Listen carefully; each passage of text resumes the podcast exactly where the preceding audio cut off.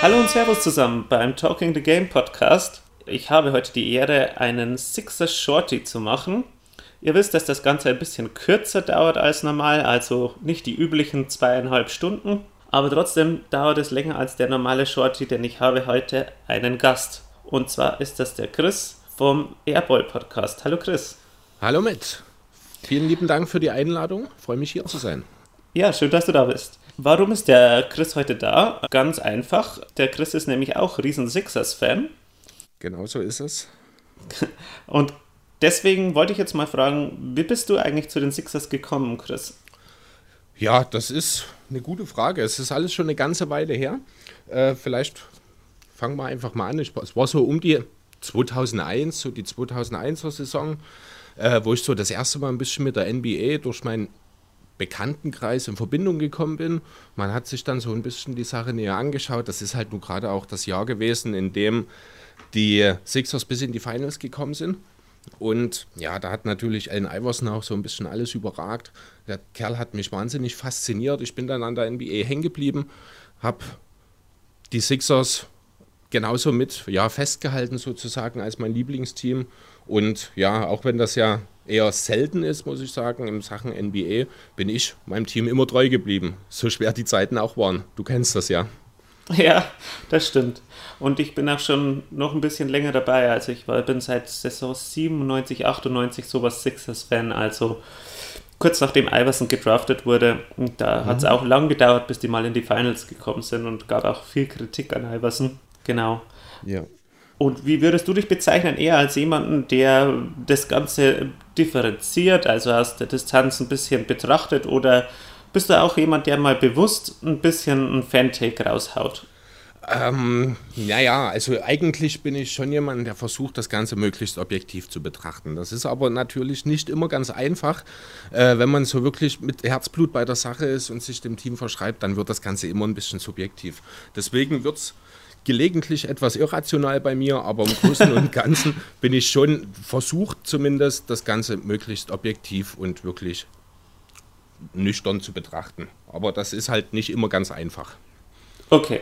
Ja, bei mir ist so, ich sag's immer ganz offen dazu, also jetzt kommt ein Fan-Take, ähm, jetzt kommt was, das ist ähm, reine subjektive, äh, subjektives Wunschdenken von mir. Dann wissen die Leute schon, jetzt wird's irrational. genau. Gut, äh, kommen wir mal zur aktuellen Saison der Sixers. Also der Rekord aktuell stimmt. Also die Sixers stehen gar nicht schlecht da zum jetzigen Zeitpunkt. Man hat gerade gegen Indiana gewonnen. Ich weiß nicht, ob du das Spiel gesehen hast. Äh, Ben Simmons hat da drei unglaubliche Steals gemacht zum Schluss und das hat das Spiel zum Schluss entschieden. Allerdings war das Spiel auch eng. Zuvor hat man gegen New York gewonnen, da war man schon ziemlich weit hinten und hat sich dann zurückgekämpft. Beiden Spiele waren beide ohne Josh Richardson. Man hat dann entweder Furkan Korkmaz spielen lassen in der Starting Five oder äh, man hat viel mit James Ennis gespielt. Jetzt ist es so, insgesamt ähm, stimmt der Rekord, daheim ist man vor allem bockstark, aber so richtig überzeugend sind sie noch nicht, die Sixers, oder? Was sagst du bis jetzt? Ja, kann ich dir absolut nur zustimmen. Irgendwie wirkt das alles so, als hätte man teilweise auch wirklich sehr viel Glück. Bestes Beispiel jetzt das Pacers-Spiel. Ich habe mir noch mal ein bisschen Extended Recap angeschaut dazu. Wenn man die 14 Sekunden am Ende mit den drei Steals von Simmons wegnimmt, ja, darf man sich am Ende auch nicht ärgern oder wundern, wenn man solche Spiele dann eben verliert. Da sind wir wirklich, sind wir momentan wirklich noch ein bisschen auch mit Glück gesegnet, muss ich sagen. Ist natürlich die Frage, wie lange sowas gut gehen kann. Der Spielplan an sich war jetzt noch nicht sonderlich schwer und wirklich überzeugende Siege gab es meines Erachtens nach eigentlich nur direkt am ersten Spieltag gegen Boston. Alles andere wirkte so ein bisschen durchgemogelt. Vielleicht den Miami-Sieg könnte man vielleicht noch ausklammern aus der Thematik, aber sonst. Der Miami-Sieg war überragend, der war sehr gut. Aber dafür hat man auch miserable Spiele gemacht, jetzt wie gegen Toronto. Ähm, das hat mir, hat mir überhaupt nicht gefallen, vor allem mit Beat. Ähm, zu dem kommen wir dann später noch. Mhm. Gut, gegen Toronto haben alle momentan sehr große Probleme, also was die defensiv auch hinlegen. Das hat man ja jetzt, das haben schon die LeBrons, Kawhi Leonard und Co. alle schon gespürt. Da kann man auch mal schlecht aussehen, tatsächlich. Da bin ich auch sehr überrascht von den Raptors, muss ich sagen.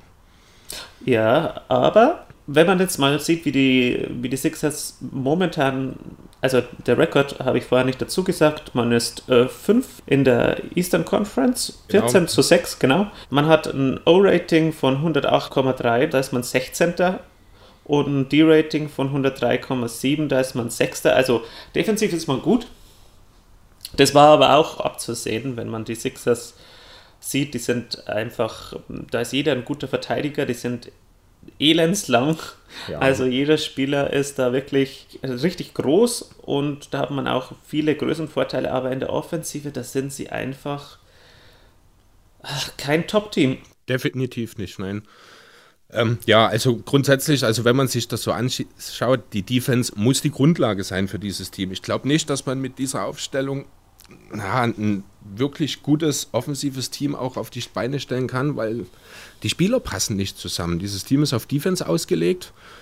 Das ist jetzt zum Saisonstart ja auch nicht so gut gewesen. Hat sich jetzt inzwischen ein bisschen gefangen. Du hast es gesagt, Platz 6 mittlerweile im D-Rating.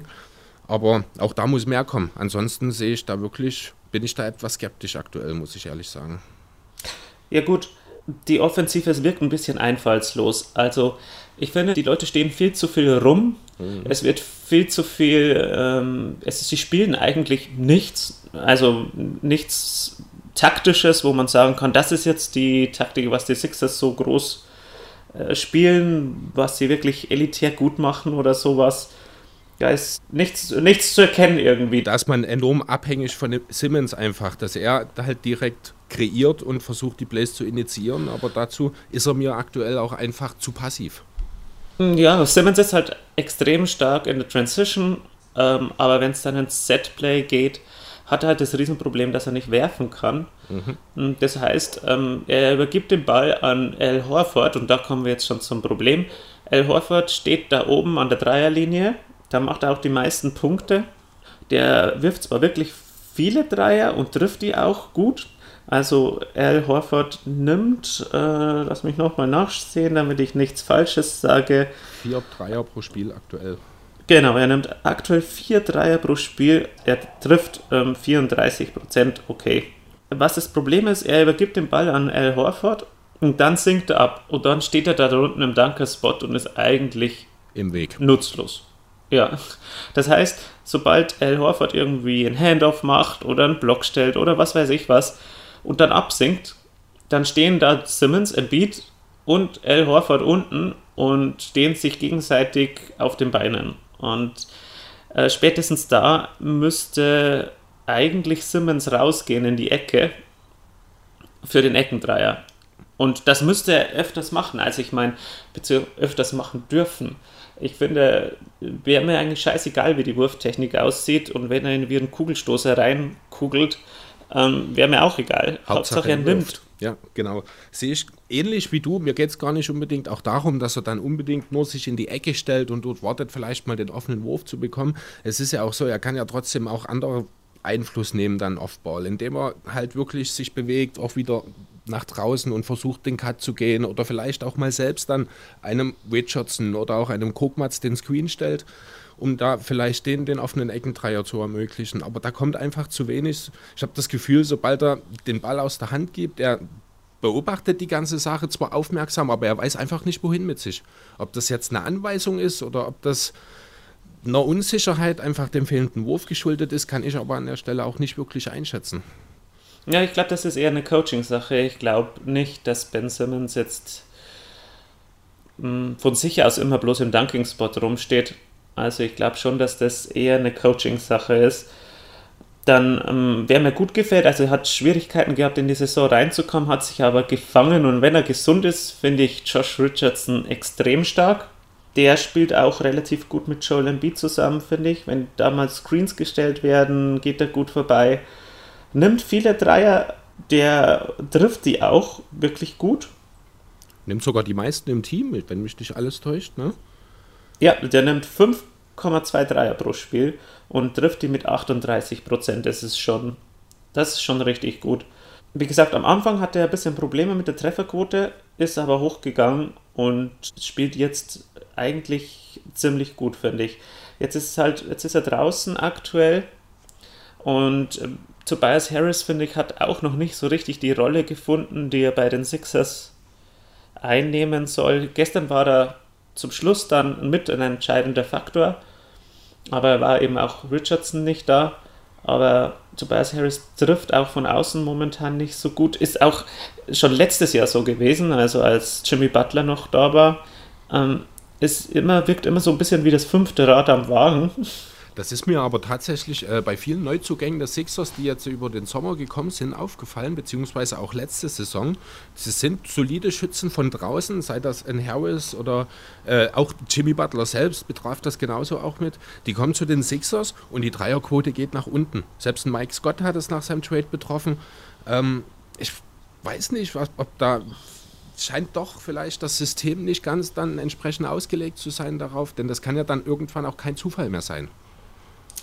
Ja, also Tobias Harris jetzt speziell traf ja bei den Los Angeles Clippers noch 43% seiner Dreier und als er dann die bei den Sixers war, hat er 32% seiner Dreier getroffen.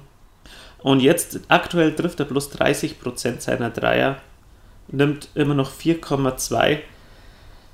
Also ich an sich ist er, ist er ein guter Spieler, Tobias Harris. Cuttet auch immer wieder gut, aber, aber irgendwie finde ich, passt er nicht, nicht so ganz. Also bis jetzt.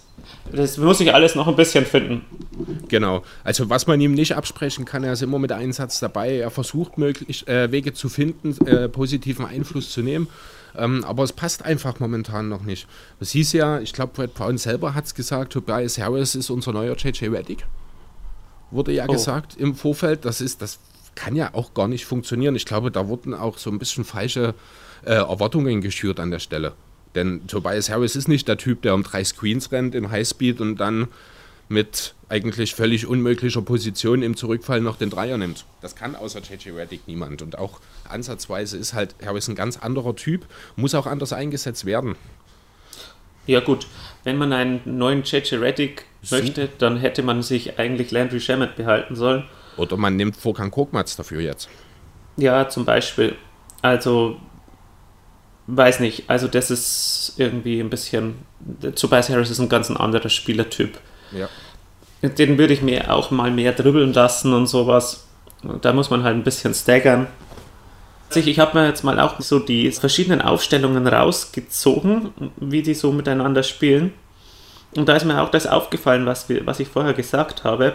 Also, wenn ähm, Al Horford und Joel Embiid und Ben Simmons zusammen auf dem Platz stehen, dann haben die ein O-Rating von 110. Mhm. Und sobald einer vom Platz geht, also jetzt zum Beispiel in diesem Fall jetzt mal ähm, bei dieser Aufstellung Joel Embiid, also dann haben wir hier Al Horford, Tobias Harris, James Ennis, Ben Simmons und Furkan Korkmaz, dann ist das ein O-Rating von 123,9. Und das ist halt schon ein massiver Unterschied. Und genauso bei, bei einer Aufstellung mit Al Horford, Tobias Harris, Josh Richardson, Ben Simmons und Furkan Korkmaz ist es genauso. Da haben wir dann 115,5, ist auch besser. Also natürlich wird da das D-Rating auch immer schlechter, vor allem wenn ein Beat vom Platz geht, ist sowieso klar.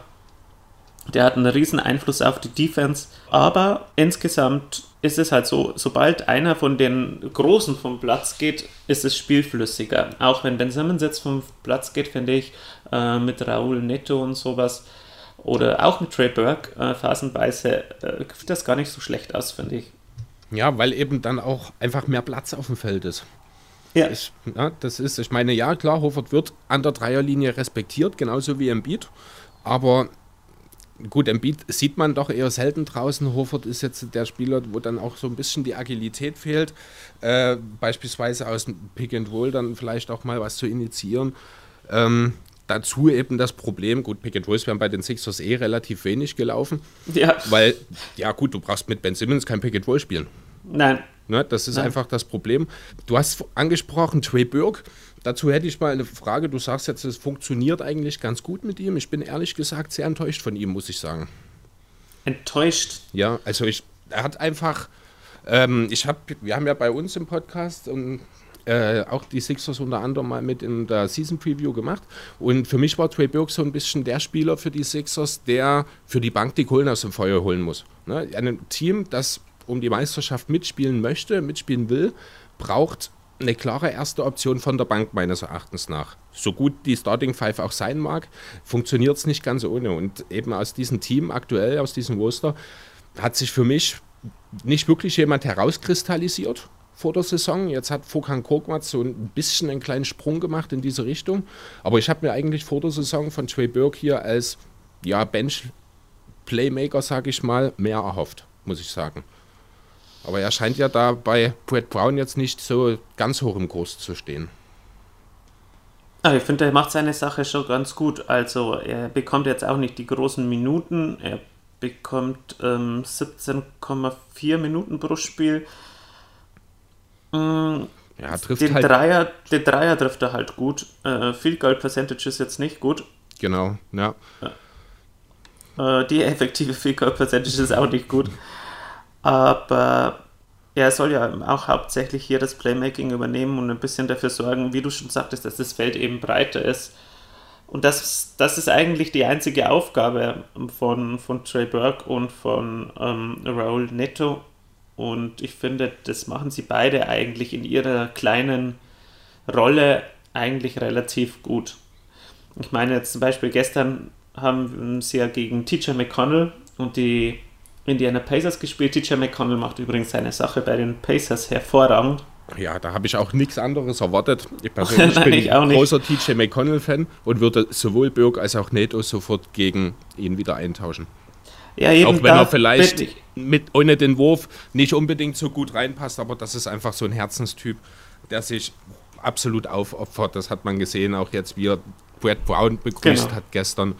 Der Typ ist absolut eine Führungsfigur, einfach ein Vorbild auch. Ich denke schon, dass vielleicht auch so ein Typ, gut, man hat Hofert mit reingeholt jetzt als so jemanden, aber ich denke, dass da vielleicht auch ein TJ McConnell im Lockerroom vielleicht ein bisschen fehlt. Ja, das stimmt, aber es ist schon so, die, er ist wahrscheinlich vielleicht bei den Pacers besser aufgehoben. Von der Bank spielt er auch relativ gut und ich, ich bin auch ein riesen TJ McConnell-Fan, ist mein Lieblingsspieler in der NBA, aber ich bin schon der Meinung, dass man hier mit den beiden schon Spieler hat, also die von außen treffen können und das ist halt einfach für die Sixers, also jeder Spieler, der den Dreier treffen kann, ist für die Sixers Gold wert. Ja, das stimmt. Da geht, sticht natürlich Netto aktuell mit seinen 42 Prozent auch irgendwie ein bisschen hervor, auch wenn er nur einen Wurf nimmt pro Spiel. In den, was spielt er, 12 Minuten ungefähr. Aber da gebe ich dir natürlich recht. Dahingehend ist, das, ist der Match besser. Das geht jetzt auch eher so in die Richtung, ähm, ja, Herz. Herzensange Herzensangelegenheit, sage ich mal, einfach. Ja, Ja. Das hat mir ein bisschen das Herz gebrochen, als er gegangen ist im Sommer. Bin ich ehrlich. Ja, mir auch. Also ich meine, TJ McConnell ist so, der hat einen so begleitet durch die Zeit, ähm, als es richtig scheiße war bei den Sixers. Also als man hier die, die ganzen Jahre unter Hinky hatte, da hat es ja nichts gegeben, wo man sich drüber freuen kann, außer TJ McConnell und Robert Covington und die sind halt jetzt beide weg. Aber die machen sich ja ganz gut bei ihren neuen Clubs, auch ähm, zum Beispiel äh, Rashawn Holmes, den habe ich, habe ich ja gestern wieder gesehen bei den Kings irrsinnig guter Spieler, was der diese Saison abliefert. Also was, was eigentlich ähm, ähm, Philly die letzten Jahre äh, junge Spieler rausgebracht hat, die jetzt bei den anderen Teams richtig abliefern, ist richtig genial. Also wenn man so sieht, Grant, dann Rashawn Holmes, TJ McConnell, ähm, Noel, also äh, Noel macht sich jetzt auch ganz gut bei den Oklahoma City ja, Thunder. auch Okafor in New Orleans. Ja, in kleiner genau. Gut, Rolle aber den, natürlich, ja. bei dem hätte man sich dann schon eher eine Starrolle erhofft. Also das war schon gut, dass der weggegangen ist.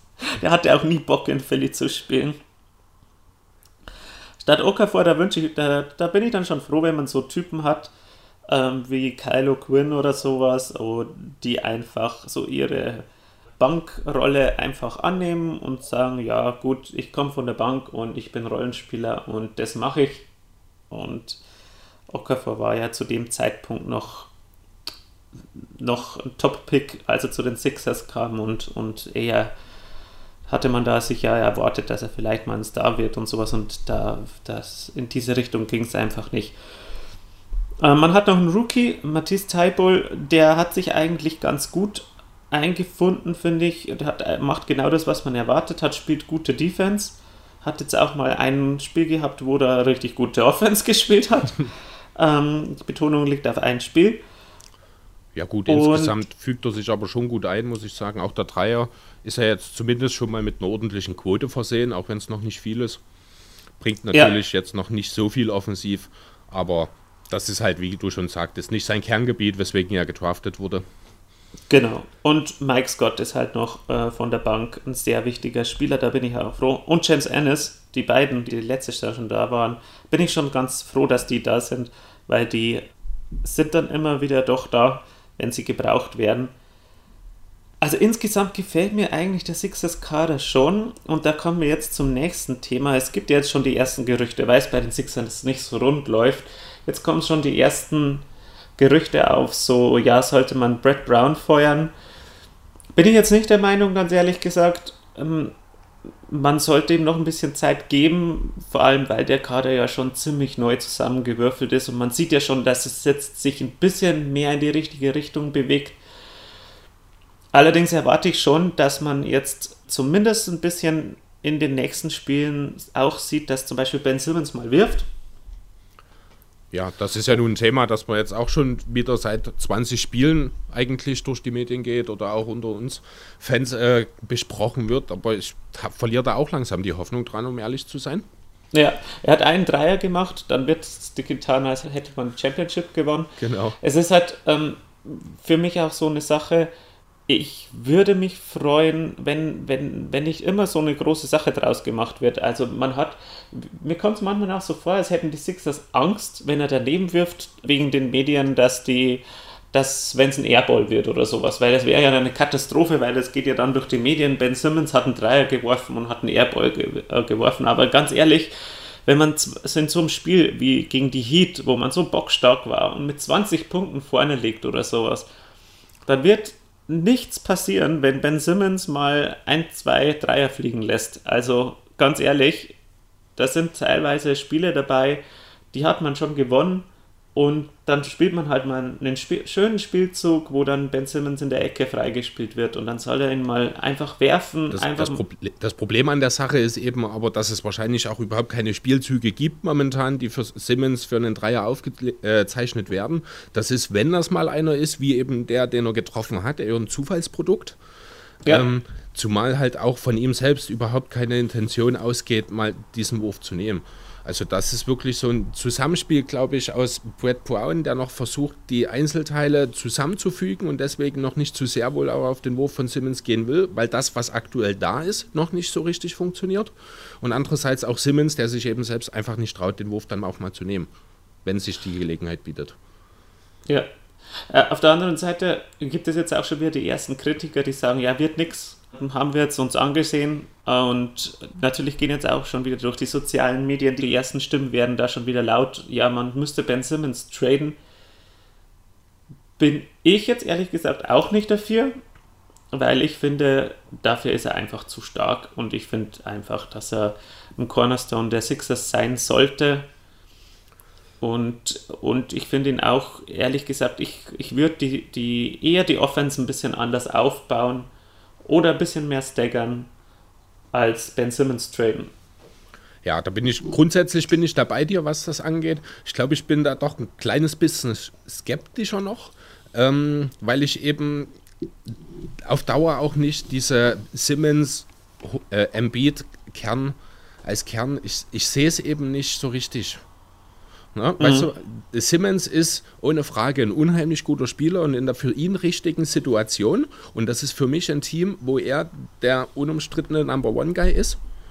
Ähm, dort, wo halt dann drumherum aufgebaut werden kann, wirklich alles nach seinen, ja, gut dünken, sage ich mal, also Dreier-Schützen um ihn herum, einen mobilen Bigman, der da auch das Pick and Pop spielen kann. Ähm, dort sehe ich Simmons durchaus als Franchise-Star Aber das funktioniert eben nicht, wenn du den wahrscheinlich dominantesten Innenspieler der Liga ebenfalls im Kader hast. Dahingehend begrenzen sich Embiid und Simmons eben ein Stück weit selbst und deswegen weiß ich nicht, ob das langfristig einfach zum Ziel führen kann. Ja, das stimmt. Auf der einen Seite. Auf der anderen Seite bin ich eher ein bisschen skeptisch bei Joel Embiid, muss ich ganz ehrlich sagen. Erstens mal, ich, ich, ich bin noch nicht so. Also, er ist dominant, wenn er sich konzentriert. Aber er hat diese Saison schon zwei Spiele verpasst aufgrund einer Strafe, weil er äh, ja da mit Towns diese möchte gern Schlägerei hatte, die absolut hirnrissig war, ganz ehrlich, das war total dämlich meiner Meinung nach. Das, das muss man einfach nicht machen und, und das ist ein, ein Franchise-Spieler sollte sowas auch gar nicht provozieren. Ich meine, wenn das, wenn das damals ein Dennis Rodman gemacht hat, der war nur dafür da, dass er andere Leute genervt hat und, und Rebounds geholt hat. Das, ist, das war dem seine Rolle und okay.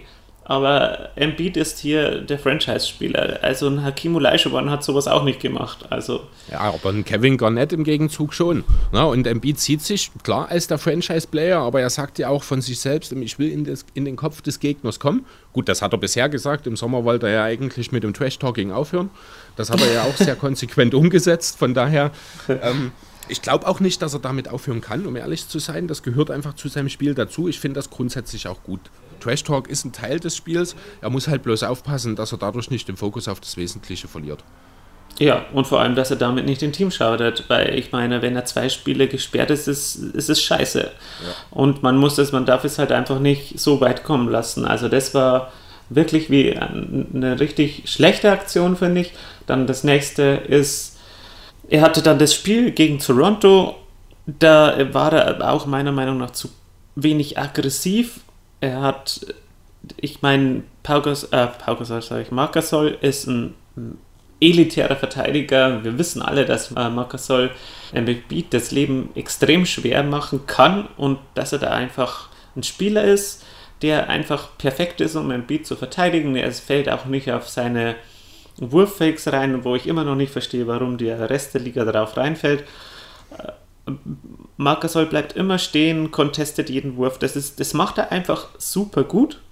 Aber Embiid ist halt einfach ein Spieler, der hat so viel Talent.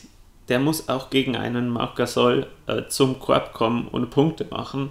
Und da fehlt es einfach meiner Meinung nach nicht nur an der Aggressivität in solchen Spielen, sondern fehlt es auch ein bisschen an der Einstellung und am Kopf und am IQ, genau. am Basketball-IQ. Und da kann ich, bin ich mir einfach noch nicht so sicher, wie weit Embiid also auch ist, um, um die Franchise zum Erfolg zu führen. Ich meine, ich sehe da auch noch Upside bei Embiid, obwohl er jetzt auch schon Mitte 20 ist, aber ich sehe da trotzdem noch Upside bei ihm. Aber ich sehe auch eben bei Simmons noch Upside. Ich denke, die beiden sollten beide ähm, jetzt mal erst die Cornerstones des Vereins sein auch wenn äh, sie sich ein bisschen selbst im Weg stehen, aber dafür kann man ja ein bisschen staggern und sowas. Man bräuchte halt wirklich einen Spieler von der Bank, der wirklich zuverlässig den Dreier trifft und vielleicht mehr als einen nimmt, damit man da ein bisschen mehr staggern kann.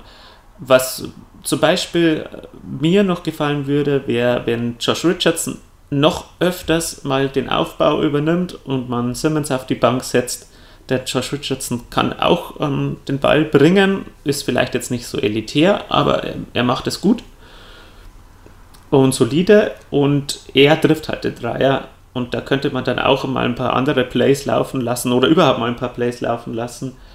Äh, denn was halt extrem fehlt, sind halt solche Sachen wie Embiid und Reddick. Das Zusammenspiel letztes Jahr, das war halt schon ziemlich gut. Und jetzt hätte man halt einen Spieler, der zusätzlich auch noch dribbeln kann mit Josh Richardson und den Dreier trifft. Und da würde ich mir schon erhoffen, dass da vielleicht ein bisschen was gespielt werden kann, wie mal so ein Pick and Roll oder sowas. Also das wär, würde ich mir schon ein bisschen mehr wünschen von Brad Brown, dass er auch mal insgesamt ein bisschen einfallsreicher wird ähm, in, seinen, in seinen Plays, die er da la laufen lässt, weil das sieht alles noch ein bisschen zu steif und zu wackelig aus, das ganze Spiel der Sixers und einfach nur einfallslos, finde ich. Ja, das trifft es eigentlich alles in allen ganz gut. Äh, ein Punkt noch zum Thema Joel Embiid. Du hast es so leicht angesprochen in einem Halbsatz, das Thema Basketball-IQ. Ähm, für mich so im Laufe der Saison habe ich so ein bisschen den Eindruck, da ist er doch noch nicht so weit, also bei Weitem noch nicht so weit teilweise auch, wie sich das bisher oder wie man das vielleicht von ihm bisher gedacht hat, weil er eben so in der Öffentlichkeit als der Franchise-Player dasteht. Irgendwie sieht man bei ihm schon, jetzt wo er wirklich den ganzen Fokus der gegnerischen Defensiven hat, dass eben in vielen Situationen wo ich finde, dass es letzte Saison auch schon besser funktioniert hat, aber er noch die falschen Entscheidungen trifft, teilweise einfach mit dem Kopf durch die Wand will, gegen vier Arme, die ihm bereits zwischen ihm und dem Korb sind, will er trotzdem noch unbedingt die zwei Punkte machen. Das kommt häufiger vor dieses Jahr. Ich weiß nicht, ob das übermotiviert ist oder ob das einfach ja, der fehlende Basketball-IQ ist, um einfach zu wissen, wo kann er wirklich noch effizient seine Plays zu Ende springen und wo sollte er vielleicht dann doch die Option des Nebenmanns suchen. Genau. Ja gut, ähm, zum Abschluss würde ich dich noch gerne was fragen. Und zwar, wer ist für dich aktuell bis jetzt der Spieler, der dir am besten gefällt in der Saison und vielleicht auch dein Lieblingsspieler im Sixers gerade aktuell? Und wer ist der Spieler, hm, wo du sagst, von dem bist du ein bisschen enttäuscht? Ja, das Thema enttäuscht. Ich hatte es schon so ein bisschen angedeutet. Äh, wie gesagt, also für mich, Trey Burke hat meine persönlichen Erwartungen nicht erfüllt. Ähm, ansonsten muss ich auch sagen, habe ich von Simmons mehr erwartet. Das in allen Kategorien zurückgegangen, eigentlich mehr oder weniger. Assists, Rebounds, Punkte, er geht weniger zum Korb. Ähm, da fehlt vieles, wo ich sehr positiv überrascht bin. Oder was heißt überrascht? Oder wo es mich sehr freut, ist die Entwicklung von Fokan Kokmatz, der ja schon eine sehr solide WM gespielt hat im Sommer der eigentlich auch schon mit mehr oder weniger einem Bein aus Philadelphia raus gewesen ist. Ja, und nur durch die stimmt, Tatsache, ja. ja. dass eben Reddick und Butler das Team verlassen haben, hat er eben jetzt noch seine Chance gesehen und nutzt sie jetzt eben auch. Ne? Er trifft den Dreier gut mit 36 Prozent aktuell, nimmt, ich glaube, die zweit, ja, mit fast fünf die zweitmeisten im Team. Vieles davon äh, eben auch perfekt für seine Situation, also eingesetzte Spot-Ups. Er weiß, wie er sich auf Ball bewegen muss. Er ist kein übermäßig guter Verteidiger, macht das aber trotzdem gut. Also da muss ich sagen, Fokan Kokmatz, der Junge gefällt mir wirklich gut und von dem bin ich mir sicher, werden wir noch, oder von, äh, er wird uns noch viel Freude bereiten. Ja, das kann sein.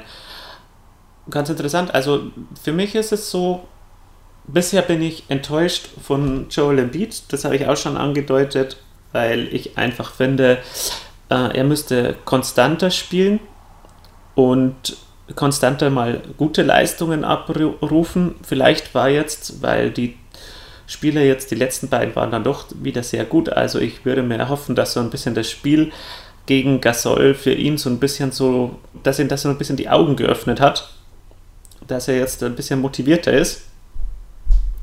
Und auch die Aktion mit Towns fand ich halt wirklich dämlich. Also ich finde, er wollte ja, wie viele Spiele spielen, hat er gesagt? Ähm, Diese Saison über 70, 75, auf jeden Fall. Waren es doch so viel sogar, die auf sich selber, da war er aber schon sehr mutig, ja. Ja, genau. Das wird schon schwierig, wenn er noch ein paar Mal so eine blöde Aktion bringt. Oder schafft er das überhaupt noch? Naja, also, also schaffen kann er es noch, aber er spielt auch nur noch einmal gegen die Timberwolves. Von daher kann da nicht so viel passieren. Also wirklich, wird mir schon, da schon mehr erhoffen von ihm. Also, dass er wirklich auch vorangeht, mal ein bisschen mehr mit Köpfchen und nicht nur immer mit Kopf durch die Wand. Und vor allem, dass er auch konstanter seine Leistung ab, abruft. Und vor allem ist er auch nicht, nicht gut und nicht fit in die Saison gekommen. Also zuerst hat es geheißen, also er ist halt, äh, hat seine Ernährung umgestellt und was weiß ich und pipapo. Und jetzt ähm, kommt er dann doch wieder völlig unfit irgendwie daher. Gefällt mir auch nicht.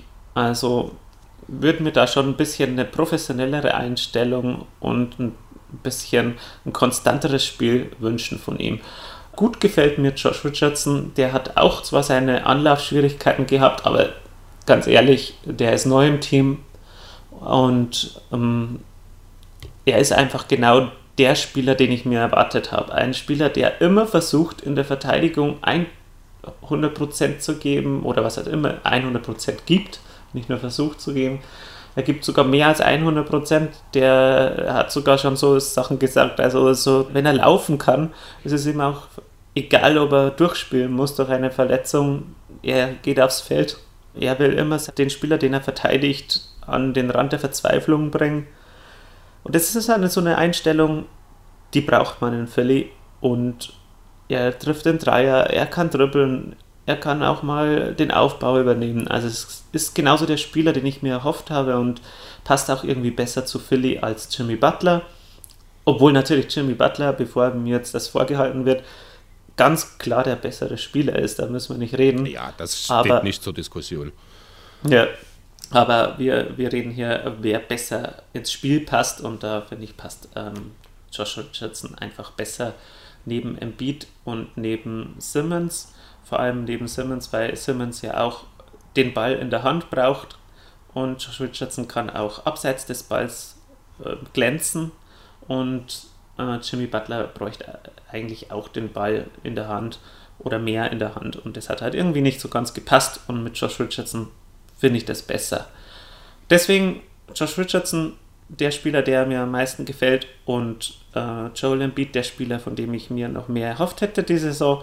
Ja, hast du noch was, ähm, irgendwas, was du noch gern loswerden würdest? Ja, also ähm, zu einer Personalie, den Namen, den haben wir jetzt die ganze Zeit noch gar nicht erwähnt. Da geht es um den First-Round-Pick des letzten Jahres, Sayer Smith. Wie, was, oh ja, stimmt. was, wie siehst du das denn bei Ihnen? Also meines Erachtens nach ist er fit. Also von einer Verletzung weiß ich nichts, aber er hat noch keinen einzigen Einsatz in dieser Saison. Ähm, weißt du da irgendwas? Kennst du die Hintergründe? Ist er einfach bloß nach dem Draft von Tyball ins dritte, vierte Glied gerückt? Ist er nicht gut genug? Weißt, was ist bei ihm das Problem aktuell? Mm, keine Ahnung. Also, es gab ja mal ein paar so News, dass er, dass er irgendwie mit Knieproblemen sich ein bisschen rumkämpft, aber ich weiß jetzt nicht, ob das bloß gesagt wird, um so ein bisschen den Druck von ihm zu nehmen. Äh, dann ist er in die G-League gesendet worden, weiß aber ehrlich gesagt nicht, wie er sich da macht. Ja, mit Jonah Bolton zusammen ist er, ich glaube, runtergegangen. Bolton wurde jetzt wieder hochgezogen. Aber Smith ist eben immer noch in der G-League. Wie er sich da macht, weiß ich tatsächlich selber auch nicht genau. Oder beziehungsweise kann ich dir auch nicht sagen. Aber ich weiß nicht, also vom Spielertyp her ist er ja auch mit Matthias Zeibol sehr ähnlich. Typ 3D potenziell irgendwann mal. Also da ist schon auch eine gewisse, ja, eine gewisse Überschneidung auch vorhanden. Tja. Ja, vor allem haben, ähm, ist mir so zu Ohren gekommen. Ich meine, so richtig viel habe ich jetzt noch nicht von ihm gesehen, außer in, im, in der Summer League. Da habe ich ihn angesehen, da, da hat er schon einen guten Eindruck hinterlassen, finde ich. Ja, dachte ich eben auch, ja. Aber also mir ist zu Ohren gekommen, er soll so ein Typ Avery Bradley sein, vom Spielertyp her. Und das wäre dann schon eigentlich auch ein Spielertyp, den man brauchen könnte. Äh, Also auf den Guard-Positionen vor allem, weil Tybull ist ja dann doch eher Forward, Power Forward auch vielleicht, aber da auf den Guard-Positionen nochmal einen guten Verteidiger zu haben, der dann vielleicht ab und zu einen Dreier reinstreut, das wäre nie schlecht, finde ich.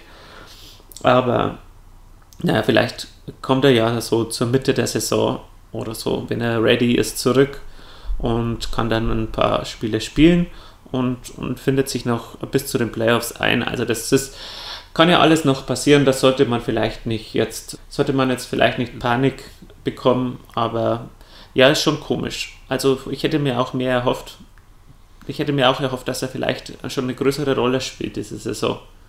Ja, zumal halt für mich persönlich ist halt, ich habe dazu nichts gehört in irgendeiner Form. Ich fand es halt wirklich sehr Nein. seltsam, sehr, weil er halt auch die paar Spiele, die er Ende letzter Saison gespielt hat, sah das ja wirklich gut aus. Es sind nur sechs Spiele gewesen zwar, aber da waren die Anlagen da. Er hat direkt gute Defense, hat den Einfluss. Er hat seinen Dreier ja. getroffen. Ähm, deswegen bin ich doch etwas, ja, ratlos im Moment einfach, was seine Situation angeht. Aber da, ja, bin ich mir sicher, wird mich weiter die Sache verfolgen und früher oder später wird er sicherlich seine Chance bekommen. Genau. Ja, gut. Ähm, da sind wir uns einig. Also den wollen wir beide öfters sehen und ich glaube, die Sixers haben da auch noch ein bisschen was in der Hinterhand mit ihm. Allgemein bin ich zufrieden mit den jungen Spielern, also mit Korkmaz und so weiter. Bin ich eigentlich relativ zufrieden. Auch mit Tybull bin ich insgesamt zufrieden. Stars, also vorne mit Embiid und Simmons, haben noch Luft nach oben und vor allem das System muss noch besser werden in der Offensive. Defensiv stimmt's. Genau, das war es eigentlich zu den Philadelphia 76ers. Ich hoffe, euch hat Spaß gemacht und ihr hört wieder rein. Hört auch gerne mal beim Airball Podcast rein äh, mit Chris und Andreas. Genau so ist es. Dann hören wir uns beim nächsten Mal. Also dann, macht's gut. Ciao. Go shorty, it's your birthday. Go shorty, it's your birthday. Go shorty, it's your birthday. Go shorty,